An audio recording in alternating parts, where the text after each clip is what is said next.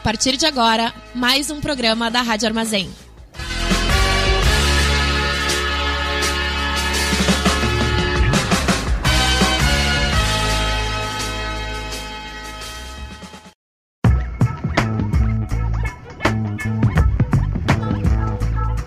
Começa agora o programa do Boca Jornalismo na Rádio Armazém.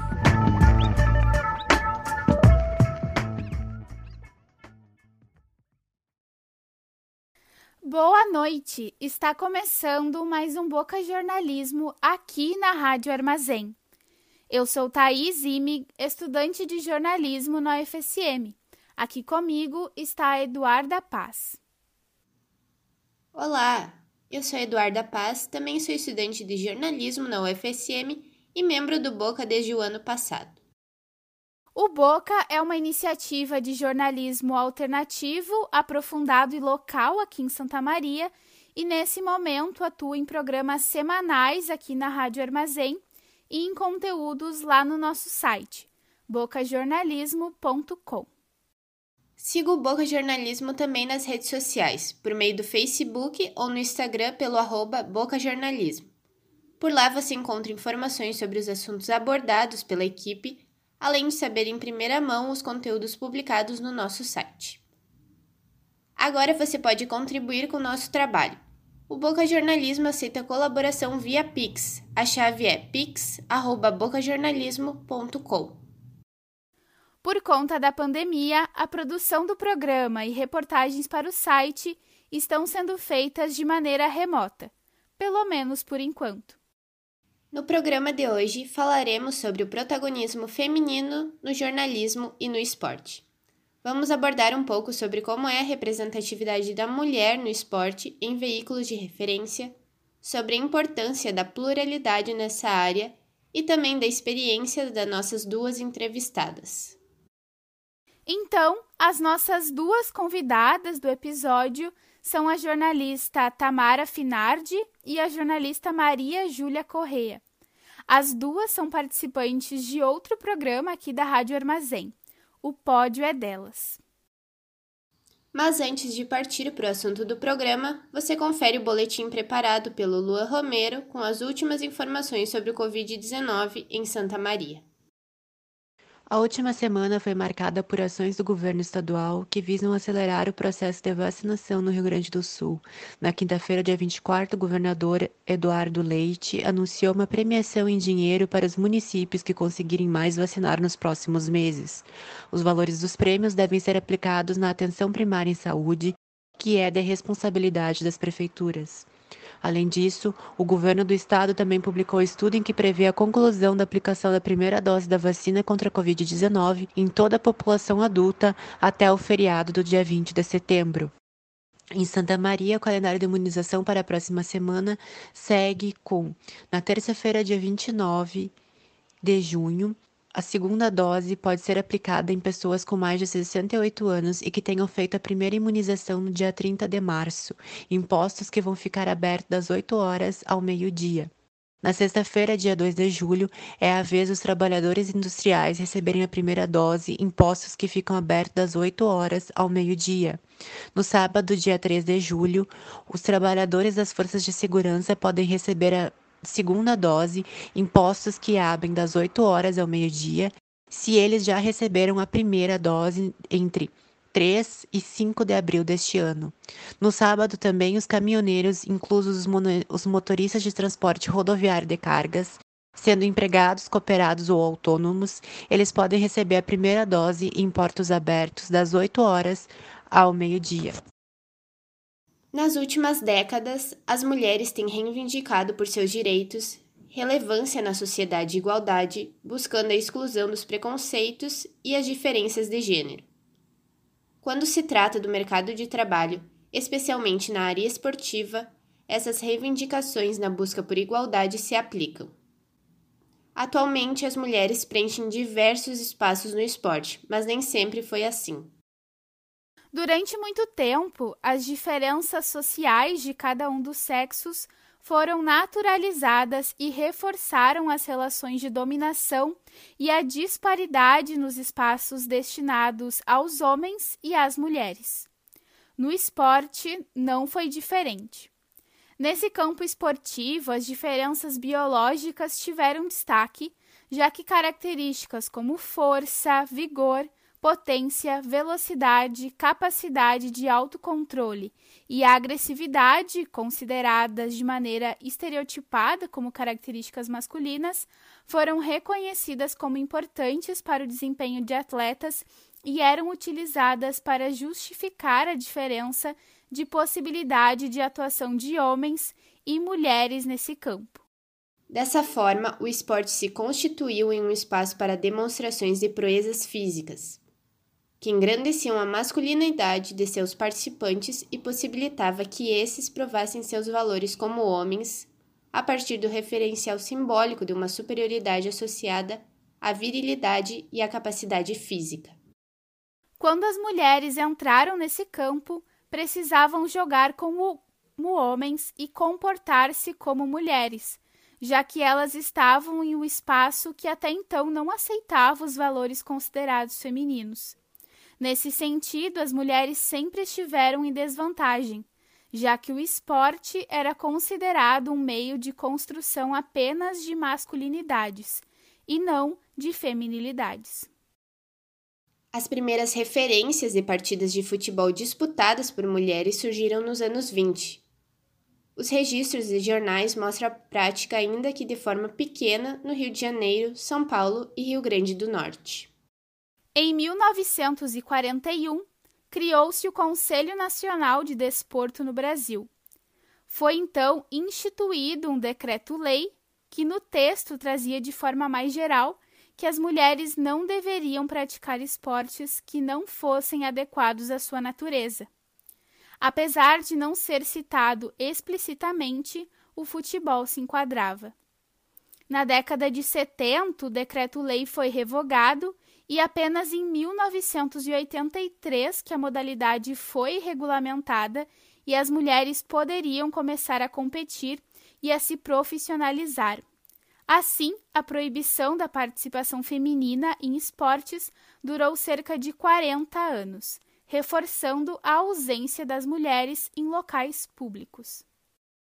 Por muito tempo, a participação feminina no esporte era apenas como telespectadora, e as mulheres tiveram que provar ao longo dos anos sua capacidade de frequentar esses espaços e competições que eram limitadas apenas aos homens. Outra questão que impedia a participação das mulheres em competição eram os patrocinadores. Nem todas as mulheres contavam com o apoio de patrocinadores e comitês locais. Dessa forma, muitas atletas não conseguiam viajar até os locais das competições, já que a maioria delas não trabalhava fora ou tinham a renda bem mais baixa que os homens. Foi somente no século XX que houve uma inserção significativa da mulher no esporte, ou melhor, em algumas modalidades. Em 1991, começou a primeira Copa do Mundo FIFA de futebol feminino, mas apenas em 2015 que o futebol feminino começou a ter mais visibilidade pela mídia de referência. E claro, essa ausência de visibilidade refletia em outras modalidades não só no futebol. Na segunda edição das Olimpíadas, sediada em Paris no ano de 1900, as mulheres puderam participar extraoficialmente das provas de golfe e tênis, pois eram considerados esportes belos e não envolviam contato físico. Como não eram consideradas atletas, não ganhavam prêmios, apenas certificados. A cada nova edição dos Jogos Olímpicos, mais atletas mulheres surgiam. A presença feminina em todas as modalidades das Olimpíadas ocorreu apenas em 2012, em Londres. A luta pela igualdade no esporte também é uma luta social, econômica e política das mulheres. Antes de partirmos para a conversa com as nossas convidadas, gostaríamos de lembrar algumas mulheres que fizeram história no esporte começando com a Maria Lenk, que foi a primeira nadadora brasileira a estabelecer um recorde mundial. Se tornou a principal nadadora brasileira e foi a única mulher do nosso país introduzida no salão de fama dedicado a esportistas. A brasileira Aida dos Santos foi a única mulher da delegação nos Jogos de Tóquio em 1964. A atleta conquistou o quarto lugar no salto em altura, e vale ressaltar que Aida foi sem uniforme, tênis ou técnico. Infelizmente, por ter feito críticas ao Comitê Olímpico, a atleta foi cortada da seleção perto do início dos Jogos de 1972. A judoca Rafaela Silva é carioca e iniciou sua vida no esporte no Instituto Reação. Nas Olimpíadas Rio 2016, se tornou a primeira atleta na história do judô brasileiro a ter o título de campeã mundial e olímpica. E não podemos deixar de citar Marta, Formiga e Cristiane. Marta, aos 33 anos, foi eleita a melhor do mundo seis vezes. Aos 34 anos, Cristiane é a melhor artilheira da história dos Jogos Olímpicos entre homens e mulheres. E Formiga, aos 41, jogou a sua sétima Copa do Mundo em 2019, marca que nunca foi alcançada no futebol tanto feminino quanto masculino. Se as mulheres estavam cada vez mais querendo ocupar um lugar de ordem social, não era muito diferente no mundo do esporte. São várias as formas de participação da mulher no esporte. Atletas, árbitras, torcedoras, treinadoras, dirigentes e jornalistas esportivas. Assim como as nossas convidadas, jornalistas e que atuam no Pódio é Delas, programa aqui da Rádio Armazém que admiramos demais.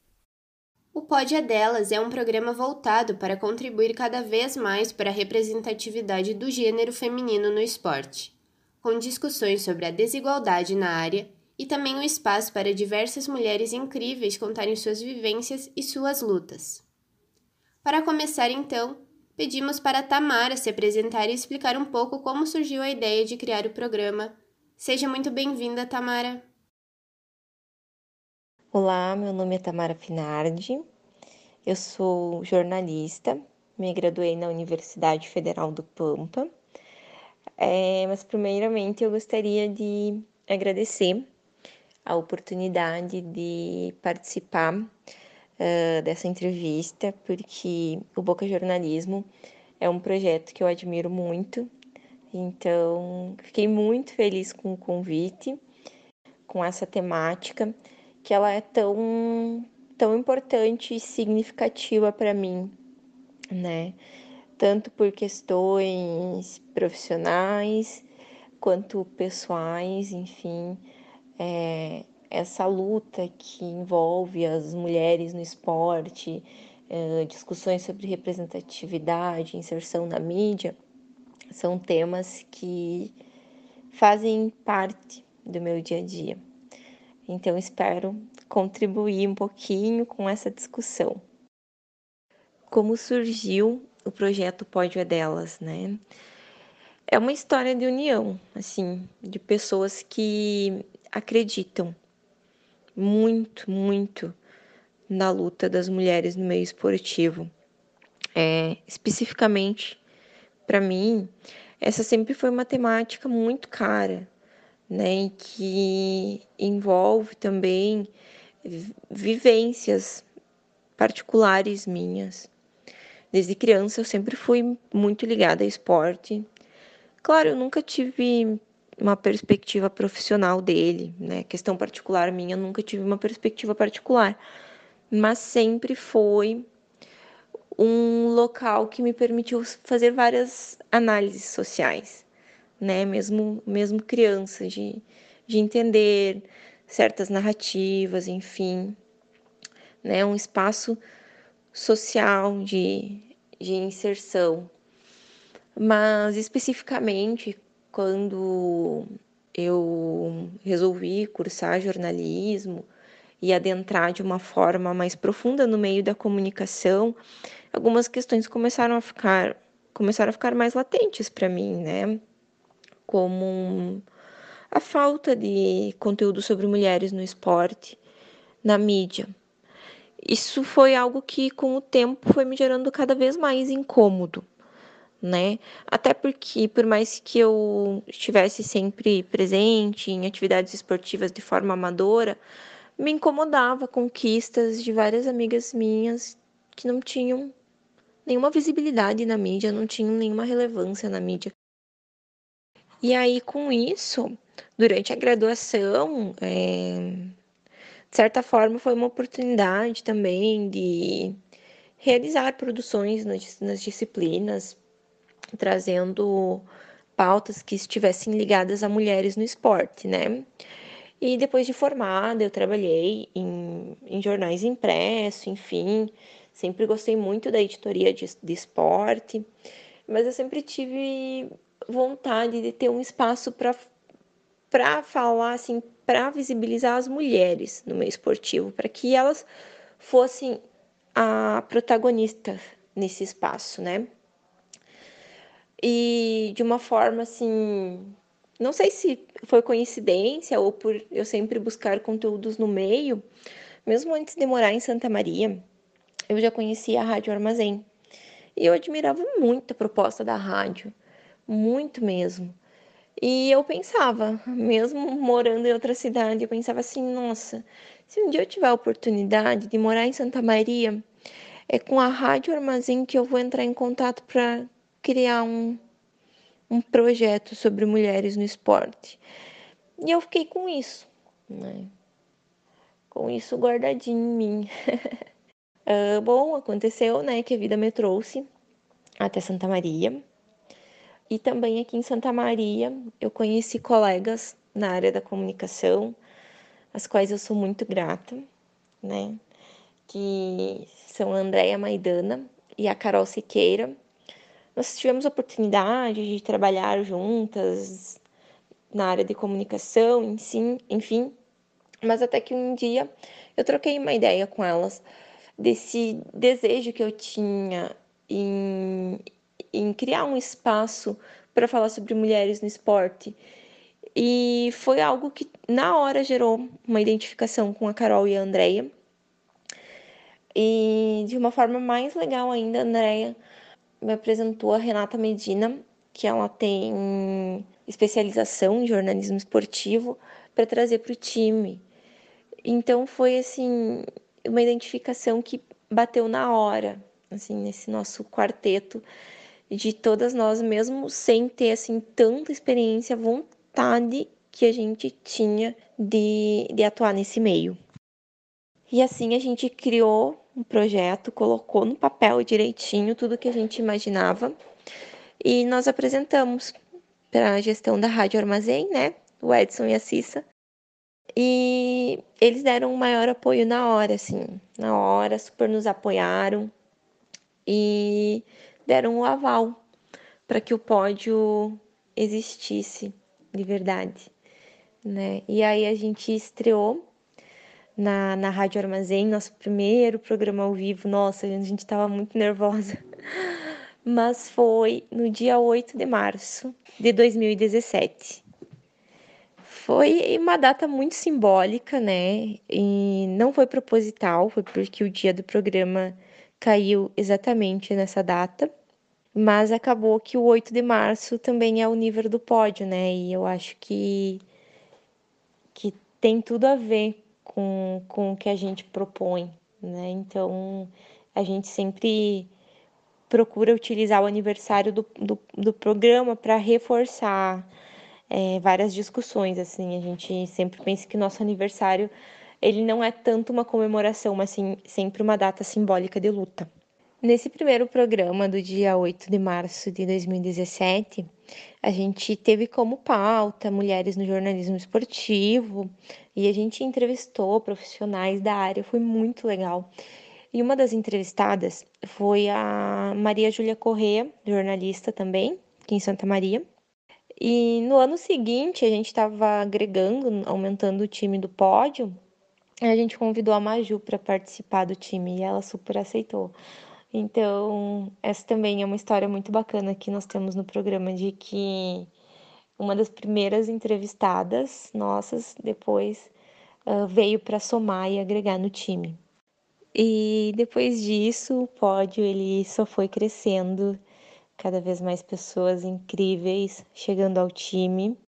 A gente entrou para o nosso time também a Jusce Gala, que também foi uma das nossas entrevistadas nos primeiros anos de programa. Entrou a Jaine, uh, depois também entrou a Gabi, a Antônia e a Camila. Então trouxe assim uma diversidade, uma pluralidade incrível para o programa, sabe? Esse crescimento do time, ele forma de uma forma muito incrível até a percepção que a gente tem sobre o pódio e sobre isso reflete nos conteúdos que a gente produz. É um time incrível. E a gente segue até hoje com todo o suporte da Rádio Armazém. Nossa, a Rádio Armazém, ela é essencial para a existência do pódio. Não só pelo espaço que disponibiliza, que também é incrível, mas pelo apoio, né? Por acreditarem também nessa luta. Então, isso para nós é sensacional. E que a história do pódio seja cada vez mais, mais longa. Quem também conversou com a gente foi a Maria Júlia Correa, que faz parte do Pódio é Delas. Oi, Maju, conta pra gente a tua relação com o programa e a importância de contribuir, a partir dessa atuação, para uma maior visibilidade das mulheres em espaços esportivos? Oi, galera do Boca Jornalismo, tudo bem com vocês? Aqui é a Maria Júlia. Antes de tudo, eu quero agradecer o convite para participar dessa conversa com vocês. Então vamos lá. Primeiro, eu vou me apresentar e falar um pouquinho sobre a minha relação com o Pódio é Delas. Bom, eu sou jornalista, eu sou formada em jornalismo pela UFSM, me formei no comecinho de 2018 e eu sempre fui apaixonada por jornalismo esportivo, eu sempre gostei de acompanhar coberturas esportivas, acompanhar competições desde muito pequena. Então eu entrei na faculdade de jornalismo por causa do jornalismo esportivo. E dentro da graduação eu sempre tentei acumular o máximo de experiências que tivessem relação com a área em diversos formatos. E foi no meu estágio que eu fiz numa televisão, que eu fazia entradas ao vivo, enfim, ajudava com produção, que teve uma reunião de pauta e me pediram para sugerir algum tipo de material relacionado ao esporte, já que eu gostava muito dessa área. E eu sugeri uma série de reportagens sobre mulheres que são destaque no esporte aqui em Santa Maria, mas que também têm iniciativas sociais. Eles toparam e eu fiz cerca de quatro a cinco reportagens sobre diversas mulheres aqui da cidade. Sobre judô, taekwondo, canoagem, mulheres que são atletas, já são bem premiadas. Às vezes as pessoas nem conhecem, nem sabem que tem mulheres tão premiadas assim aqui em Santa Maria e que também tem iniciativas sociais, tem projetos sociais. Visam contribuir também com a melhora da sociedade, né? E foi em uma dessas reportagens que as meninas do Pódio é Delas me chamaram para dar uma entrevista no pódio. Eu fui a primeira entrevistada do primeiro Pódio é Delas, no dia 8 de março de 2017.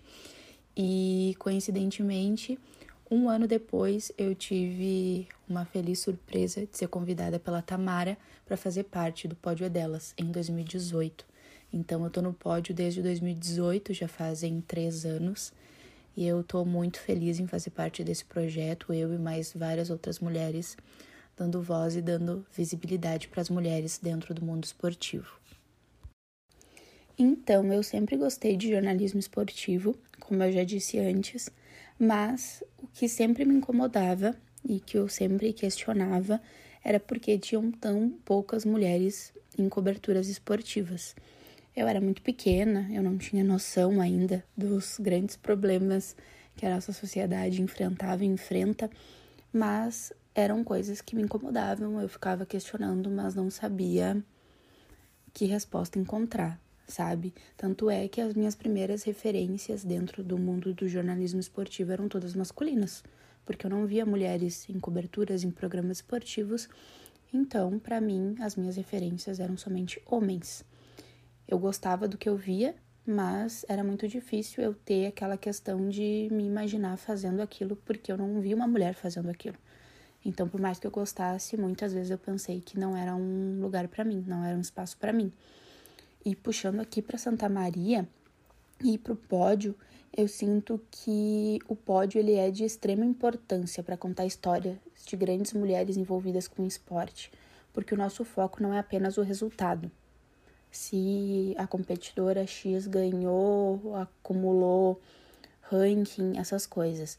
E sim, a gente quer aprofundar um pouquinho mais o assunto, a gente quer contar a história de vida dessa mulher, de onde ela é, quem ela é, como ela conheceu esse esporte, por que tornar esse esporte prioridade na vida dela, quais os desafios ela enfrenta dentro desse mundo, realmente aprofundar esse assunto, trazer questionamentos, porque eu vejo que a mídia esportiva aqui de Santa Maria, além de ser muito pequena, ela fala muito de esportes que são completamente tradicionais, aqueles super populares e baseados sempre em resultados, sabe?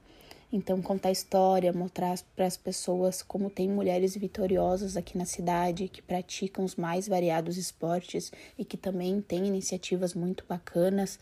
Eu sinto que é a nossa principal bandeira, sabe? Eu vejo que esse tipo de projeto, projeto feitos por mulheres para noticiar mulheres, tem aumentado muito e é tão bacana ver que a gente não está sozinha. Eu vejo muito pelas redes sociais a quantidade de páginas que foram criadas, seja de mulheres já formadas ou estudantes de jornalismo, para trazer notícias sobre competições envolvendo mulheres, ou também podcasts, enfim, as plataformas são as mais diversas. Isso é muito legal. Então, é bacana demais ver essas iniciativas crescendo e dando poder de voz a todas as mulheres no Brasil e no mundo todo. A Tamara e a Maria Júlia, a partir do programa O Pódio é Delas, falam sobre mulheres e esporte. Cenário que nem sempre se viu no jornalismo.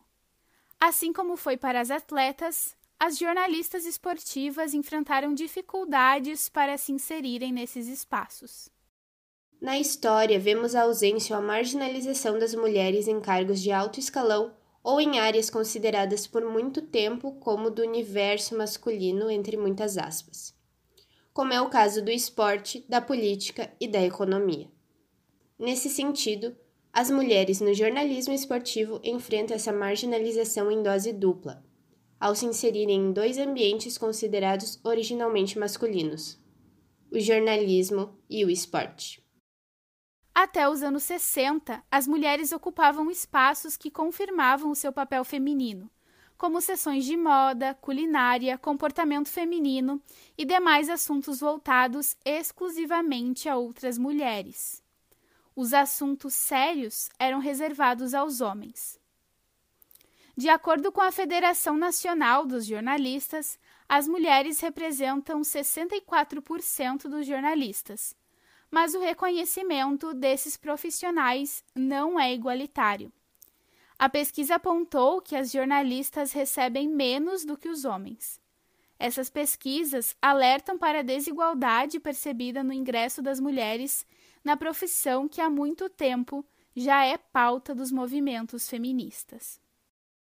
A primeira mulher considerada jornalista esportiva no Brasil é a Maria Helena Rangel com registro profissional do ano de 1948. Em uma época em que assuntos como moda, culinária, comportamento, estilo de vida e outros temas apolíticos eram os campos de atuação feminina. Surge o nome de Maria Helena Rangel como a pioneira na cobertura de esportes no Brasil. Outro marco no que se trata de pioneirismo da participação feminina no jornalismo ocorreu em 1970 com a criação da Rádio Mulher em São Paulo. A proposta inovadora contava com uma equipe formada exclusivamente por mulheres, com conteúdos produzidos por e para o público feminino. Em um desses programas ocorreu o que é considerada a primeira narração esportiva feita por uma mulher no Brasil. Em 1972, Zuleide Ranieri, conhecida como a Pimentinha, narrou o jogo entre Brasil e Tchecoslováquia. Nos anos 90, outro marco, a repórter esportiva Regiane Ritter, atuando na Rádio Gazeta, se tornou a primeira mulher a cobrir uma Copa do Mundo em 1994. A partir daí, grandes nomes femininos surgiram no jornalismo esportivo, como Fernanda Gentil, Bárbara Coelho, Renata Fã, Ana Thaís Matos, Renata de Medeiros, Alice Bastos Neves e muitas outras que virão para continuar contando a história das mulheres no jornalismo esportivo, como Tamara e Maria Júlia. Outra pauta a ser levantada é a importância das discussões de gênero no esporte uh, que são contadas através dessas mulheres. Assim, o pódio busca proporcionar esse espaço para que cada vez mais mulheres ganhem reconhecimento, contando sua trajetória, conquistas e lutas. Outro ponto importante é a abordagem dos veículos tradicionais. Isso porque a falta de visibilidade está diretamente relacionada com a ausência de reconhecimento das mulheres nos meios mais tradicionais da mídia, especialmente na editoria esportiva. É nítido que por muita pressão, enfim, né, luta, uh, pautas sobre as mulheres no meio esportivo tem tido maior espaço em meios de comunicação, até em canais de, de televisão aberta, né? Mas a gente sempre precisa ter muito cuidado para não uh, tratar quantidade com qualidade, porque a gente precisa sempre analisar a abordagem desses conteúdos, né? Se não são conteúdos que estão só sexualizando o corpo das mulheres, né? Que a gente viu isso ser muito recorrente no jornalismo esportivo por anos, né? Uh, se esses conteúdos eles estão prezando só pela parte do entretenimento, da espetacularização, baseado num evento específico, né? Por exemplo, uma Copa do Mundo. Né? Se tratando de jornalismo esportivo, aí a gente pode trazer até é, pesquisadores, teóricos, até posso citar como exemplo a pesquisadora Viviane Borelli, que, que tem pesquisas muito relevantes sobre o jornalismo esportivo e que traz esse culto ao herói a gente consegue também, de certa forma, perceber essa movimentação por parte da, das mulheres no meio esportivo, né, da mídia. Uh, que tipo de abordagem está se dando para essas notícias? É, são abordagens que realmente contextualizam o que está acontecendo, que valorizam ah, as principais personagens desse, dessa pauta? Ou é, são só aquelas matérias pontuais quando tem uma Copa do Mundo feminina, quando tem uma final de campeonato, né? Como se dá essa essa produção de sentido? Olho de forma positiva várias movimentações de, de espaços focados na temática de mulheres no esporte, não só o pódio, outros que foram criados, que estão se fortalecendo, de mulheres que estão trazendo o assunto, de mulheres que estão uh, chegando a vários espaços que antes a gente não via, como por exemplo na narração, na arbitragem, né? Que a gente está conseguindo ver mais mulheres nestes espaços. Mas quanto à visibilidade da mídia, acho que a gente sempre tem que olhar com muito cuidado, inclusive assim, é, fica a minha deixa para futuras pesquisas sobre essa movimentação dos últimos anos, né? É tudo tão recente. Eu vejo que um marco interessante foi sim a Copa de Futebol Feminino de 2019. Trouxe aí uma movimentação por parte de alguns veículos tradicionais de uma forma que a gente não via antes, né? Mas como eu disse, tudo tem que ser analisado de uma forma muito criteriosa. Até sugiro que se façam pesquisas sobre isso. Inclusive, uma dica muito legal que eu quero deixar para todo mundo que está ouvindo é acompanhar pesquisadoras sobre o assunto. Nossa, estão sendo publicados livros sobre a temática de mulheres no esporte, a partir de pesquisadoras que que estão lutando muito na área também, que trazem assim dados sensacionais que, que não estavam registrados antes, que contextualizam ainda mais coisas, que trazem vivências de mais mulheres. É... Agora, sim, eu não quero ser injusta de, de citar pesquisadoras e esquecer outras, mas é, pesquisadoras que eu acompanho muito é a Silvana Gellner, né? Sugiro quem tem interesse na área acompanhar. Aqui em Santa Maria tem a Cláudia Kessler também, que, que possui uma produção incrível sobre o assunto. Então, recomendo pesquisar produções dela, pesquisa dela. E vocês vão ver que existem muitas pesquisadoras que estão trazendo muito conteúdo relevante sobre a luta das mulheres no meio esportivo, a representatividade, né? Como esses cenários eles eles são construídos, né? O espaço destinado à cobertura de futebol masculino, por exemplo, é sem dúvida maior do que qualquer disputa feminina na mesma modalidade. Em 2019, foi a primeira vez na história que a Rede Globo, maior emissora do país, transmitiu um amistoso da seleção feminina de futebol.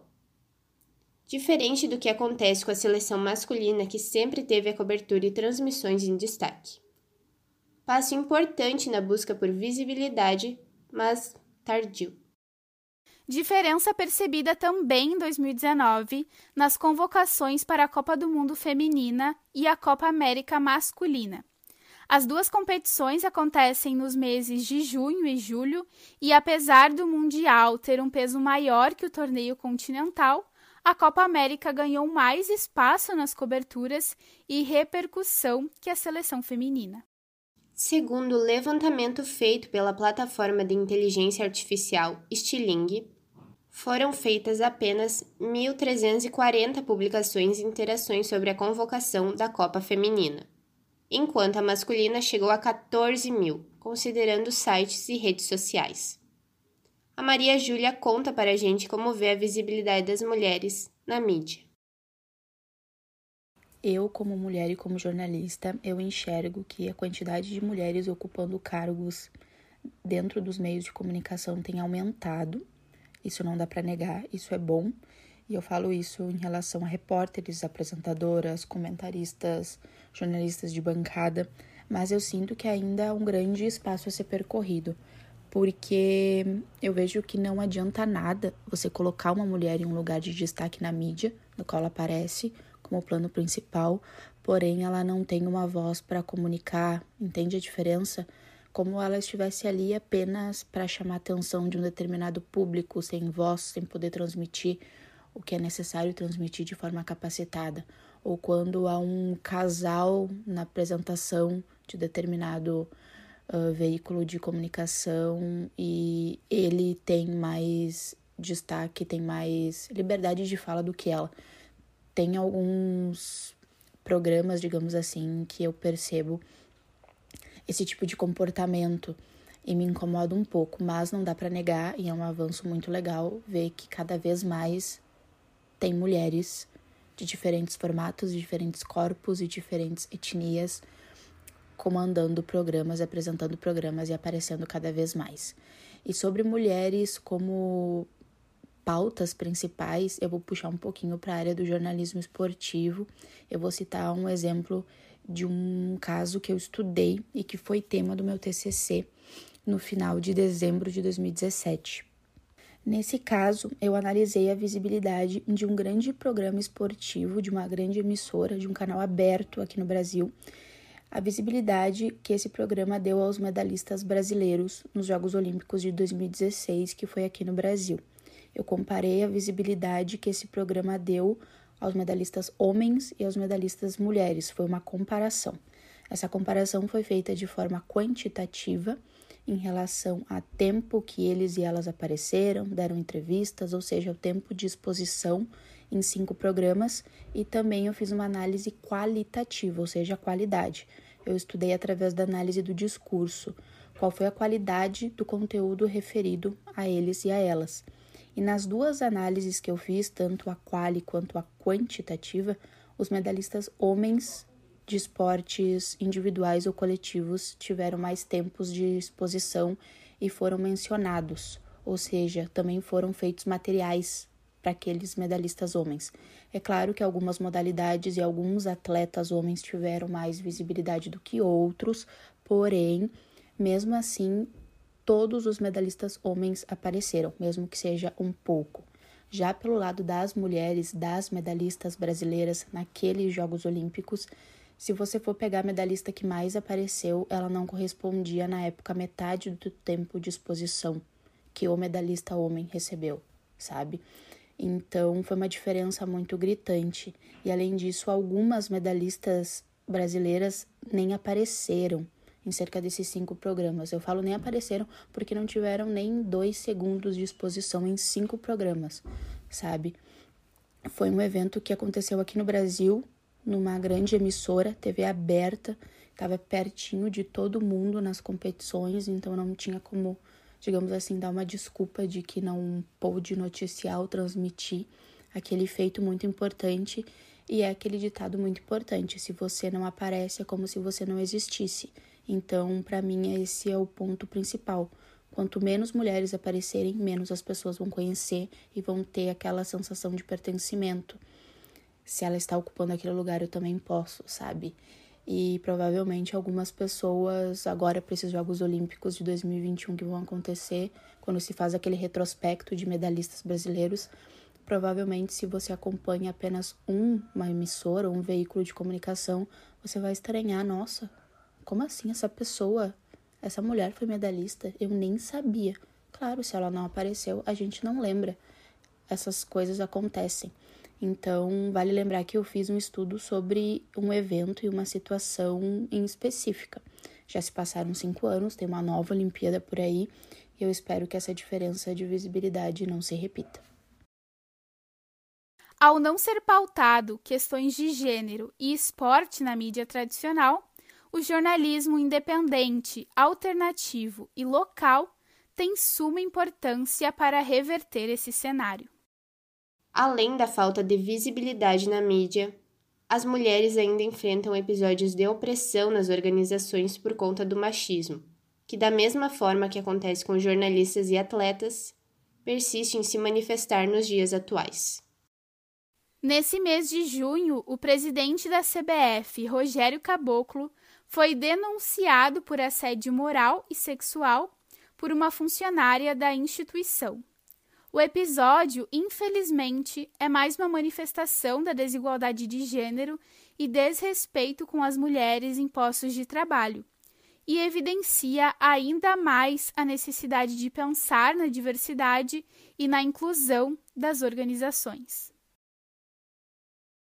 Então, casos de assédio moral e sexual no ambiente de trabalho, infelizmente, acontecem há décadas e não é novidade para ninguém. E quando a gente fala do ambiente esportivo, que é um, um ambiente ainda predominantemente masculino, também não é novidade. Eu fico aliviada, digamos assim, por a moça ter denunciado essa situação e tudo isso ter vindo à tona, por ela não ter se calado. Eu não tenho noção da dimensão do quão difícil isso tenha sido para ela, mas eu me solidarizo muito com a situação e acredito que provavelmente ela não foi a primeira vítima dele, né? O que mais me deixa um pouco chocada foi a demora da CBF em se pronunciar em relação a isso e também o motivo pelo qual o Rogério Caboclo foi afastado, né? O afastamento dele provavelmente não se deu pelo caso de assédio e sim em relação a outras situações que estavam acontecendo, principalmente com a seleção brasileira de futebol masculino em relação a competições da Copa América. E, de acordo com as últimas notícias, o Caboclo entrou com um pedido para anular o afastamento dele para tentar voltar ao comando da CBF, o que só agrava ainda mais essa situação caso isso realmente aconteça. Outro fato importante sobre ele, importante não, que vale a pena ressaltar, é que ele sempre se mostrou como alguém disposto a lutar pela igualdade entre homens e mulheres dentro do futebol. Ele que inovou e determinou que premiações do campeão brasileiro masculino e do feminino seriam as mesmas, sabe? Para fomentar a, o crescimento da modalidade no Brasil. E aí ver ele agindo dessa forma entra totalmente em contradição. Porém, pode ter sido somente uma máscara que ele usava para esconder toda a verdade que ele tinha, né? E em relação ao ambiente de trabalho, eu, acho que é hora de repensar pensamentos retrógrados, sabe? Independente da área de trabalho que nós estamos falando. É quase impossível a gente falar de uma área e não ter uma mulher que faça um trabalho tão bom quanto qualquer outra pessoa, sabe? Ah, essa profissão aqui é de homem, não tem mulher nessa área. Tem sim, você que não tá procurando direito, sabe? Eu acho que isso vale tanto para homens quanto para mulheres. Tirar esse estereótipo de que isso é profissão de mulher, homem não se mete, e de que isso é profissão de homem, mulher não se mete, sabe? Todos têm capacidade para fazer qualquer tipo de profissão. E em relação ao ambiente de trabalho em si, eu acredito na minha visão como trabalhadora, como jornalista, como mulher, que o ideal é que as empresas sejam inclusivas, sabe? Não apenas para completar, digamos assim, uma cota. Ah, nossa empresa contrata mulheres. Mas não, tem que fazer jus a isso, sabe? Você tem que ter um ambiente para que as mulheres se sintam abraçadas. E quando eu falo isso, é em relação a condições, jornadas de trabalho, salários, planos de carreira também, espaços para discussão de gênero, para que a mulher se sinta à vontade para expor situações no quais ela se sinta uh, desconfortável, sabe? É muito ruim você estar tá no ambiente e que, você, e acontece alguma coisa e a quem você vai recorrer. Entende? Nossa, isso deve ser muito triste. E também tem outro ponto muito importante, porque mulheres quando engravidam e precisam sair por licença maternidade, provavelmente elas são demitidas na volta. Porque quando o homem que tem um filho pequeno, ele não é questionado em relação a isso. Falando em relação à pandemia, se a gente for pegar os números de pessoas demitidas desde o começo da pandemia, desde o ano passado, grande parte da parcela foram mulheres que tinham filhos pequenos e a alegação era de que elas deveriam ter uma prioridade, trabalho ou filhos. Isso é um absurdo, sabe? Eu, pelo menos, nunca vi, eu nunca soube de uma situação no qual um recrutador perguntou ao funcionário homem com um filho pequeno: Ah, então, e aí? Quem vai cuidar do teu filho? Eu, pelo menos, nunca ouvi, nunca lidei com uma situação dessa. É como se essa responsabilidade fosse apenas da mulher ou ela não tivesse nenhum tipo de importância. São questionamentos que às vezes parecem muito bobo, mas que fazem total diferença quando a gente fala em ambientes de trabalho e oportunidades. Em contrapartida, como forma de promover a mudança desse cenário, iniciativas de jornalismo alternativo constroem espaços diversos com o objetivo de pautar as mulheres no esporte, como reflete a Tamara. Olha, o jornalismo independente, ele tem uma relação crucial com a proposta do programa, né? Até por nós estarmos falando de, de luta, de desconstrução, de, de questões culturais, né? Que a gente precisa trabalhar, de educação, enfim. Então, o jornalismo independente, ele nos proporciona um espaço é, muito rico, que, que nos permite é, diversas abordagens e pautas que não tem espaço na grande mídia tradicional, né? Porque no jornalismo independente a gente não está refém de, de questões comerciais, de, de entretenimento, de espetacularização, né? Nada disso. A gente quer trazer assuntos que realmente promovam é, mudanças sociais, que busquem é, igualdade, né? Que, que visibilizem as lutas de quem é marginalizado. Então, assim, a, o jornalismo independente ele dá vida ao pódio. Ele é basicamente isso, né? Por exemplo, a gente tem espaços para trazer discussões que por muito tempo foram silenciadas na grande mídia. Por exemplo, quando que se falava sobre a proibição, sobre a lei que proibia mulheres de praticarem diversos esportes aqui no Brasil. É uma legislação, um decreto-lei que, que entrou em vigor em 1941 e que durou quatro décadas. E isso é um fato que está diretamente ligado ao contexto do que a gente vivencia na luta das mulheres no esporte hoje. Só que na grande mídia a gente nunca contextualizou certas pautas, né? Eu acho que a nossa, eu acho não, eu tenho certeza que a história ela traz muitos elementos para a gente ter uma melhor compreensão do que, que a gente vivencia atualmente, né? E também das nossas perspectivas para o futuro.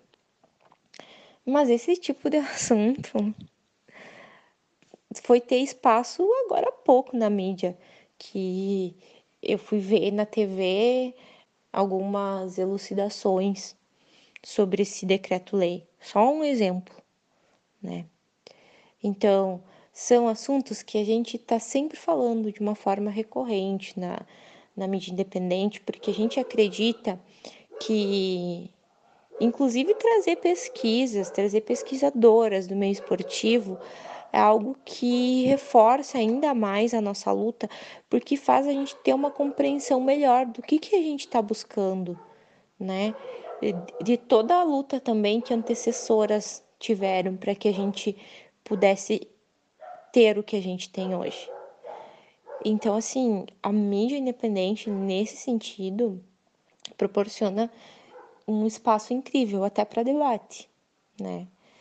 Então, gratidão pela Rádio Armazém, né? Pelo espaço, por projetos também como o do Boca Jornalismo, que seguem muito essa linha e que podem trazer para a comunidade discussões extremamente relevantes e que realmente contextualizam as nossas lutas, o que a gente vivencia, o porquê disso tudo. O jornalismo esportivo é peça-chave no processo construtivo do mundo social, porque representações do esporte podem influenciar as ideias e crenças que as pessoas usam para definir e dar significado a si mesmas. Por isso, é preciso que o esporte e, em consequência, o jornalismo esportivo seja um espaço igualitário para que se possa desnaturalizar a ideia desse espaço como parte do universo masculino.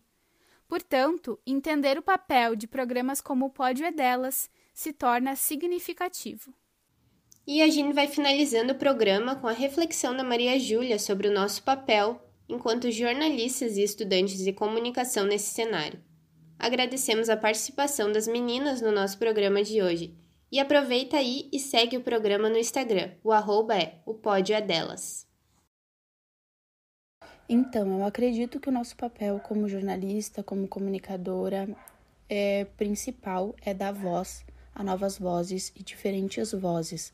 A nossa forma de contribuir para uma maior visibilidade das mulheres em espaços, em modalidades esportivas, é através da notícia, porque existem grandes mulheres na maioria dos esportes, pode estar tá aí para mostrar isso, né? A grande questão é que os veículos não sentem isso como atrativo. Por exemplo, existem muitas modalidades esportivas aqui em Santa Maria, mas é sempre mais atrativo noticiar um atleta homem do que uma atleta mulher. É como se isso não fosse da audiência, isso não fosse dar cliques, sabe? Porque ainda tem aquela imagem menor, mas tem, de que a mulher ser noticiada pela, pela sua capacidade não é atrativo. E aí algumas vezes puxam até para sexualização, aqueles estereótipos. Às vezes você vê uma grande emissora vai transmitir uma competição feminina que não é tão tradicional assim aqui no Brasil. E você pensa, poxa, isso é muito legal, é um avanço muito bacana. Mas aí eu vejo que toda a equipe de transmissão é masculina. Será que nenhuma mulher teve interesse em participar desse projeto? Ou será que a própria empresa não quis escalar nenhuma mulher para essa transmissão? Eu fico me questionando isso, sabe? Outro ponto também em relação a imagens. Algumas transmissões me incomoda muito aquele foco nas roupas das mulheres quando elas estão jogando. Por exemplo, o vôlei de quadra, que elas têm roupas um pouquinho mais justas, shorts um pouco mais justos. E às vezes eu vejo a câmera focando muito no comprimento do short, na coxa. Gente, vamos focar no lance, que é o que importa, sabe? Então, parece que é vamos tornar esse jogo atrativo para o público masculino que está vendo, porque parece que somente pelo jogo em si não se torna atrativo. Isso é algo que se arrasta muitas décadas, não é algo de agora, e ver isso acontecendo em pleno 2021 ainda me deixa bem chateada. E também tem iniciativas muito bacanas que visam divulgar modalidades femininas, que é o exemplo da Bandeirantes, uma TV aberta que todos os domingos, a partir das 8 horas da noite, transmitem jogos do Campeonato Brasileiro de Futebol Feminino de 2021. Eles escolhem uma rodada e fazem a transmissão. A equipe de transmissão é feminina, há narradoras, comentaristas e repórteres de campo. Isso é tão representativo, parece algo tão básico, mas é muito representativo. Claro que quem está ouvindo e não sabia disso, nossa, como assim a Band transmite jogos? Sim, te convido a acompanhar a Band nos domingos à noite, que sempre tem o um jogo do Brasileirão Feminino acontecendo. E eu vejo isso como uma iniciativa muito bacana e eu espero que não seja somente para essa temporada, que persiga para outras competições e para os próximos anos também. E o programa de hoje vai chegando ao fim. O programa do Boca Jornalismo na Rádio Armazém vai ao ar toda segunda-feira às 19 horas e também está disponível em podcast. Hoje o programa foi apresentado por mim, Eduarda Paz, e pela minha colega Thaís Imig. O boletim foi feito pelo Lua Romero, a arte é da Bruna Bergamo e as redes sociais dessa edição são com o Luan Romero. A edição desse programa foi feita por mim e a técnica da Rádio Armazém é com o Edson K. O Boca é uma iniciativa de jornalismo alternativo aprofundado e local aqui em Santa Maria. Você pode conhecer nosso trabalho e ler as matérias que já publicamos no site bocajornalismo.com ou nos procurar no Facebook ou no Instagram, bocajornalismo. Pode entrar em contato com a gente também no e-mail bocajornalismo.gmail.com. E não esqueça que agora você pode contribuir com o nosso trabalho o Boca Jornalismo aceita colaborações via Pix. A chave é pix@bocajornalismo.com. Na próxima segunda-feira tem mais Boca Jornalismo aqui na Rádio Armazém. Fique ligado e até mais. Tchau e até semana que vem. Você ouviu o programa do Boca Jornalismo na Rádio Armazém.